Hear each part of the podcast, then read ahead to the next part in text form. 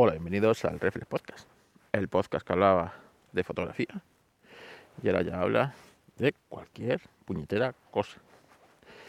Bueno, son las 6 de la mañana. Hoy he salido antes con pistón, ¿verdad? Pistón, hemos salido un poquito antes. Y, es que he dormido fatal. están siendo unos días un poco duros por motivos personales y, la verdad es que me suelo desvelar a eso de las 3, 3 y media de la mañana y ya me cuesta, me cuesta dormirme. Así que, pues, eh, hoy a las 5 y media he cogido a pistón, ¿verdad? Y nos hemos ido a pasear. Por lo menos paseando, despejamos un poco la mente y nos ayuda a ver las cosas claras. Vosotros leéis, vosotros leéis. Yo nunca he sido un gran lector de libros, digamos, sí, de libros no así técnicos o tal, que sí me he leído bastante, sí me suele gustar esa lectura, o revistas y, tal, o artículos, pero lo que es libros, nunca he sido, nunca he tenido esa afición de la lectura. Aún así, sí he leído bastantes libros.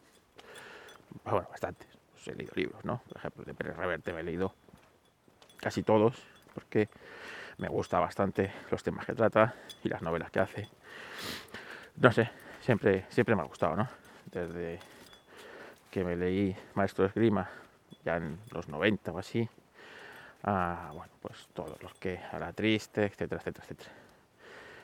Eh, otros libros que también me he leído, por ejemplo, son eh, la saga de Century. Con eh, la caída de los titanes, el invierno del mundo, etcétera. Cuenta la historia, narra la historia a través de una serie de familias de lo que es prácticamente el siglo XX. Siglo XX occidental. Y bueno, pues esa pues la disfruté mucho. Pero no suelo ser un gran lector de libros. No sé cómo mi, mujer, que siempre, siempre ha sido muy buena lectora de libros. Y en mi casa hay muchos libros por mi mujer, digo que ella siempre ha leído, bueno, te voy a decir un libro a la semana, pero, pero, pero casi. Pero desde un tiempo a esta parte sí tengo la costumbre de leer, comillas, voy a ponerle leer, libros un poco de, autoayuda. Últimamente sí estoy escuchando libros eso de emprendimiento, de crecimiento, un poco de, bueno, pues de estas cosas. Pero claro, yo no tengo mucho tiempo para leer, no tengo mucho tiempo para leer y eh, pues pues, eh, pues siempre he tenido este problema, ¿no? Que nunca he tenido excesivo tiempo para leer. Solución, pues un audiolibro, ¿vale? Que te lean el libro, pero claro, no siempre hay libros, están esos libros en formato audiolibro, etcétera, etcétera. Así que, bueno, pues eh, siempre ha habido aplicaciones que te eh, leían los libros.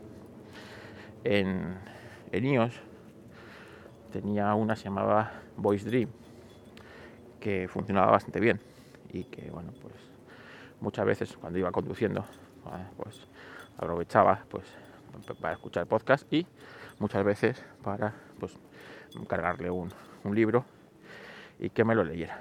Era en Android no tenía la aplicación y desde que tengo el Android no no había pues vuelto a hacer esto. Pero últimamente como os digo estoy eh, pues eso, leyendo bastante lecturas de emprendimiento, de crecimiento personal, etcétera, etcétera, etcétera. Y eh, claro, tenía ese problema. ¿Y cómo, cómo lo he solucionado? Bueno, pues eh, en, en Android hay una aplicación que además es de Google, ¿vale?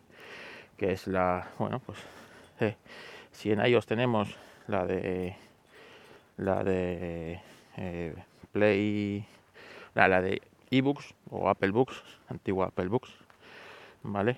En, en, en Android tenemos Play Libros, ¿vale? Que es de Google y bueno, pues tú ahí, aparte de poder comprar libros que, te venden, pues eh, puedes cargar tus propios libros, ¿no? Que es lo que yo suelo hacer. Cargo mis libros y eh, le doy a que me los lea la aplicación. Y la verdad es que mm, te lo lee con una voz bastante natural, puedes elegir entre masculina y femenina y la verdad es que el acento que tiene es neutro y la verdad es que mm, funciona bastante bien, las cosas como son. Eh, supongo que además ahora con todo lo que hay de todo lo que hay de eh, inteligencia artificial, la aplicación eh, pues irá mejorando, ¿no? Porque bueno, ahora hay muchísimas aplicaciones de inteligencia artificial que tú le metes un texto y te saca unas voces, eh, te saca voz, vamos, y muchas veces tienes que fijarte mucho para darte cuenta si esa voz es humana de verdad o es, pues generada, ¿no? Y, la verdad es que pues ha crecido bastante, eh, ha mejorado mucho este tema.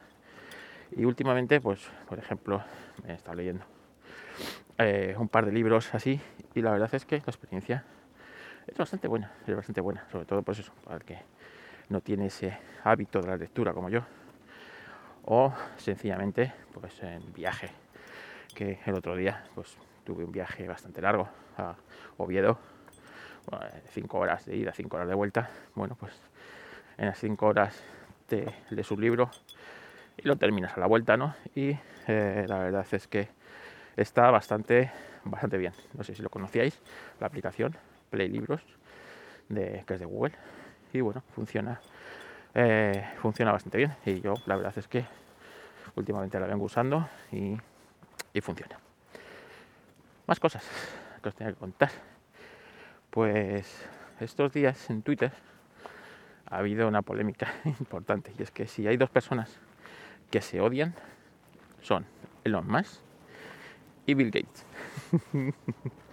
y la verdad que se odian y se tiran, la verdad que se meten, se meten buenos, buenas pulletas y buenos mensajes entre ellos, ¿eh? no andan con tonterías. Y eh, el otro día, pues eh, a raíz de una polémica en la que, bueno, en la que lo más pues se, se venía a erigir como luego Steve Jobs, ¿no? a mí no me cae simpático ninguno pero ninguno de los dos, quiero decir, ni Bill Gates ni los más, pero, pero bueno, eh, se venía a elegir como luego Steve Jobs y eh, Bill Gates le contestó que él es más como un ingeniero de producto eh, que está pegado al producto, ¿vale? Mientras que Steve Jobs era un genio. Y la verdad es que esas palabras de dos personas eh, que han tenido eh, tanta vida, tantos enfrentamientos y tanta eh, entre ellos, me sorprendió, me sorprendió bastante, ¿no? Porque si bien es cierto que al final de pues eso, los últimos años de Steve Jobs, el acercamiento con, con Bill Gates fue total, ¿vale? desde que yo creo que desde que Microsoft intervino en Apple para evitar eh, que quebrara, porque necesitaba un competidor por temas de monopolio. ¿Vale? Acordaros esa famosa keynote de final de los 90 en la que pues aparece, aparece eh, Bill Gates como el salvador de la empresa de Apple. Eh, la gente abucheaba y no sabía de salir de su, asombro. Y desde, eh, no sé, la mutua, yo creo, admiración mutua que se llevaban estos dos, partiendo de una enemistad bastante conocida, ¿no? Una, enemistad que se fraguó en los 70 y en los 80 fue total, ¿no? cuando, bueno, pues Steve acusaba que de plagio a Microsoft, eh, que, de ladrón, que robaba ideas, etcétera, etcétera, etcétera, ¿no? Como pues los dos personajes, tanto Bill Gates como eh, Steve Jobs, fueron, eh, yo creo que sentían esa atracción o fascinación mutua y admiración del uno por el otro. Y supieron supieron el vencer esas rencillas y todo eso para, para que hoy día, fíjate que Bill Gates comente de Steve Jobs que era un genio, ¿no? Un genio. A un tío como Elon Musk, que, seamos sinceros, es un boca chanclas, pero el tío tonto no es, ¿vale? Y quedará ahí pues muchos logros que ha conseguido hacer en su vida, ¿no? No sabemos si hundirá Twitter y será otro de sus logros o, o, no, pero, pero bueno, ahí está SpaceX, eh, está PayPal, eh, ahí está una serie de cosas en las que pues el mismo eh, OpenIA, ¿no? en los que Elon Musk está, está ahí detrás, ¿no? Entonces, entonces, la verdad es que me sorprendió bastante, Y me llegó a pensar eso, ¿no? Que, qué curioso, ¿no?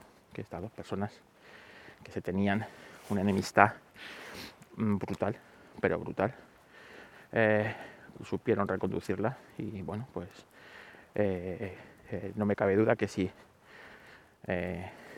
fuera al revés, ¿no? hubiera fallecido Bill Gates y fuera Steve Jobs, ahora el, el, que estuviera, pues estoy convencido de que diría lo mismo, ¿no? De Bill Gates, que era un genio, etcétera, etcétera, etcétera. Así que es curioso, curioso cómo cómo cambian las personas y cómo cambian las percepciones, cómo cambia el tiempo. En fin, bueno, y hasta aquí el Reflex de hoy. Eh, las quejitas aquí se las vamos a mandar. Venga, a Borja de la Traumática, que se ha metido unas vacaciones el tío que no veas tú. Venga, a él las quejitas. Un saludo.